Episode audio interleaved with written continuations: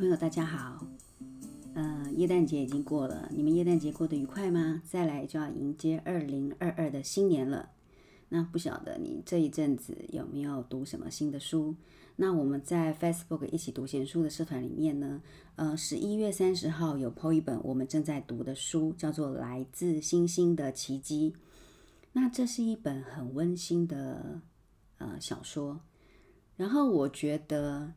呃，这个故事呢，如果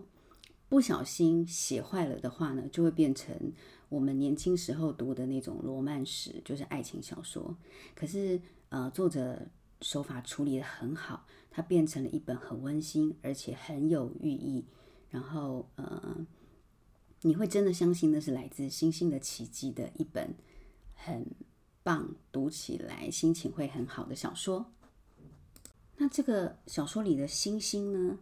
这个星星是，呃，其实是一个小女孩，然后她是从森林里面突然冒出来的，所以就很像从天上掉下来的星星一样。那这个小女孩也说她是从呃星星上面下来的，然后她来的来自的那颗星星呢，刚好是呃英文的地球倒过来念。那这本书的主角呢，是一位女性。然后这个女主角，她是研究鸟类的教授。然后她的呃研究鸟类是研，那因为是在森林里面研究鸟类嘛，所以她会沿着溪流、呃河谷旁边的大树啦，森林里面的呃新诞生的鸟巢、新竹的鸟巢里面母鸟喂雏鸟啦，还有那些呃雏鸟生长的状况。然后这个在森林里面这个研究小屋呢。突然出现了这个小女孩，就是来自星星的这个小女孩之后，故事就开始发展了。呃，这个教授跟这个小女孩相处的过程。嗯，我我觉得这本书很有趣，就是他在写呃研究鸟类，还有森林里面那些景致，都会让人觉得说你好像已经在森林里面呼吸森林里的芬多精，然后你好像跟着他一起去看看着那些鸟鸟巢，你好像亲眼看见那些鸟巢一样。不知道是不是我想象力比较丰富，还是就是作者写的很引人入胜。你在边看的时候就可以，好像边跟着他一起做研究。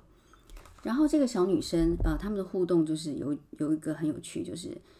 呃，小女生问他说：“命运是指命运是指什么呢？”那因为这个小女生问那个博士，他说问这个女主角说。你的博士学位就是这样拿的吗？就每天寻这些鸟巢就可以拿到博士学位了？啊，这个呃女主角说才不是这样，我会记录我发现的每个鸟巢的命运。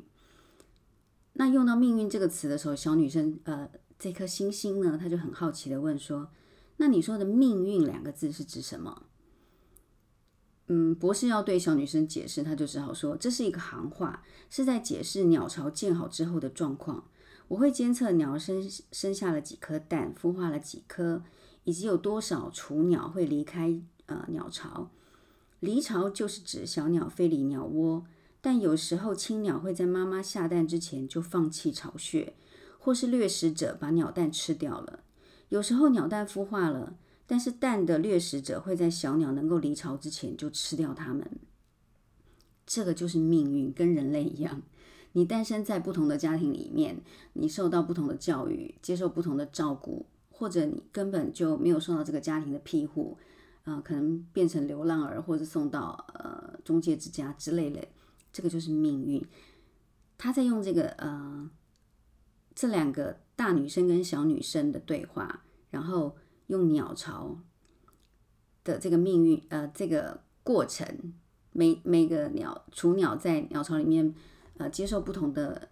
呃结局的时候，他他指的这个过程就是命运，他同时解释命运这个字，所以其实他都是用淡淡浅浅的对话，但其里面的深意其实蛮多的。然后你是在很有趣的阅读小说的状况下，你接受到这些作者想要传达给你的讯息。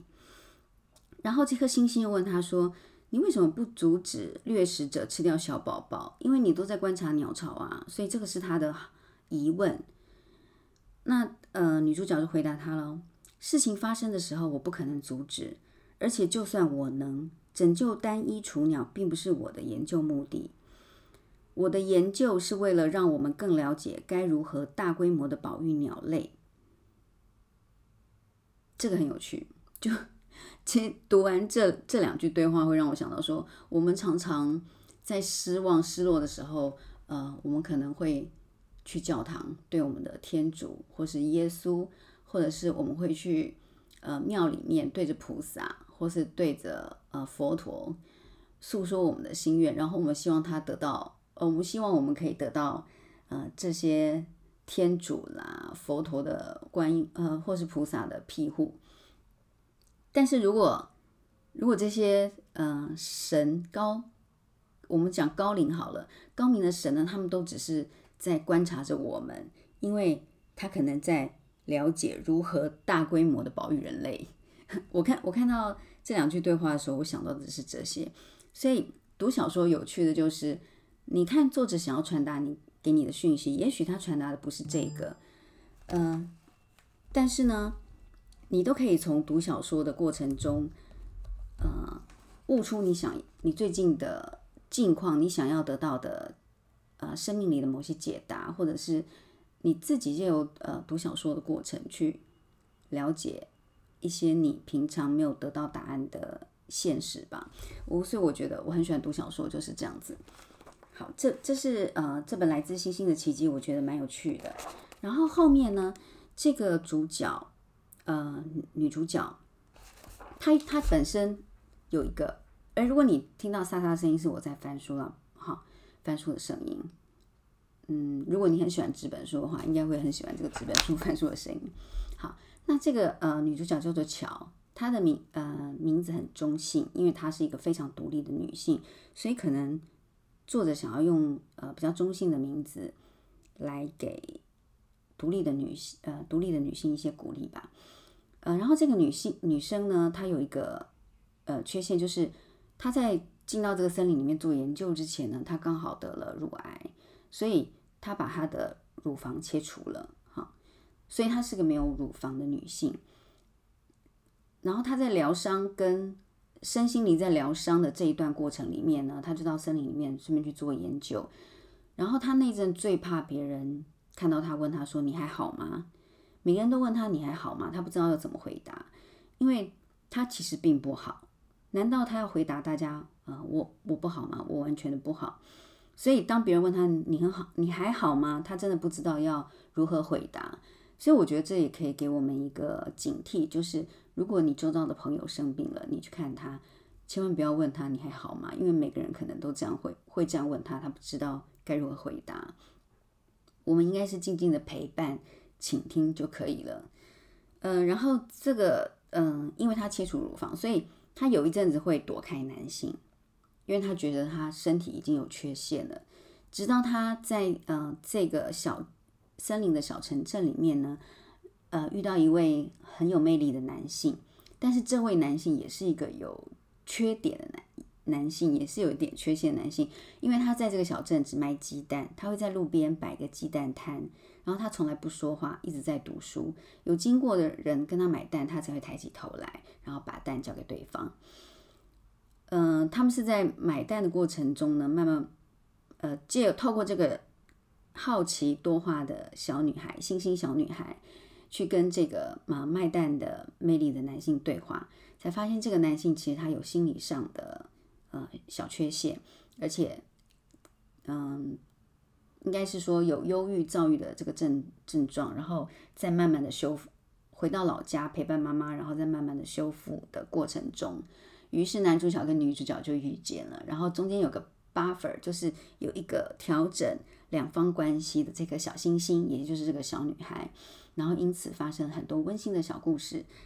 当然，这样子温馨的小说最后一定是，嗯，可爱完美的甜蜜的结局。然后，因为这个女生是来自小女孩是来自星星嘛，所以在这个女主角巧遇到这个这颗小星星之后呢，生活里面一直发生美好的奇迹。然后这颗呃小女孩小星星呢，也说她遇见了五个奇迹之后呢，她就会离开地球。但是事实上，她不是真的星星下来的小女孩，然后我们在读这本小说的前半段，或是甚至三分之二的时候，我们还误以为作者可能是真的把这个小女孩呃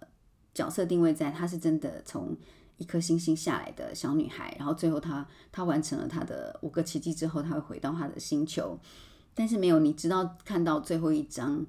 或者我比较努钝吧，可能有的人一下子看出来了，看到最后一章才发现说，哦，原来她她其实不是。她是球就是一个地球的普通小女孩，只是她也是一个嗯受到创伤的小女孩。然后这个小部分我就不剧透了，然后等你把书找来慢慢的读，呃，我相信你会读出它中间作者想要传达给你的讯息。然后它是一本写来很温馨，然后利用对话啊，让你不知不觉就继续看下去。然后是一本很温馨的小说，它没有什么太美丽的词藻，或是太高大的学问，但是就是透过对话，让你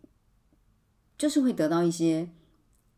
呃，你想要看到或者得到的答案吧。如如果你生活上遇到一些困境的话，我觉得这是一本很好的小说。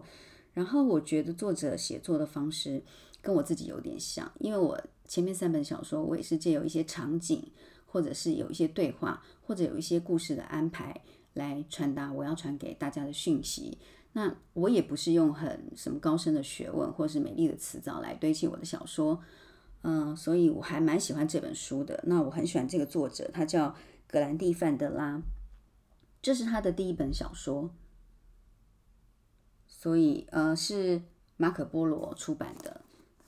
嗯，连续假，呃，元旦反正要。假期了嘛，而且接近年底了，我相信很多人都开始请特休假。然后今年如果不能出国的话，其实你有很多时间可以在家里好好的找几本小说来看。那我就推荐这本小说《来自星星的奇迹》。那我不知道，呃，我十一月三十号在 Facebook 社团 PO 上去的时候，是不是有人已经读了这本小说？如果你已经有读的话，也可以把呃你阅读的心得，呃。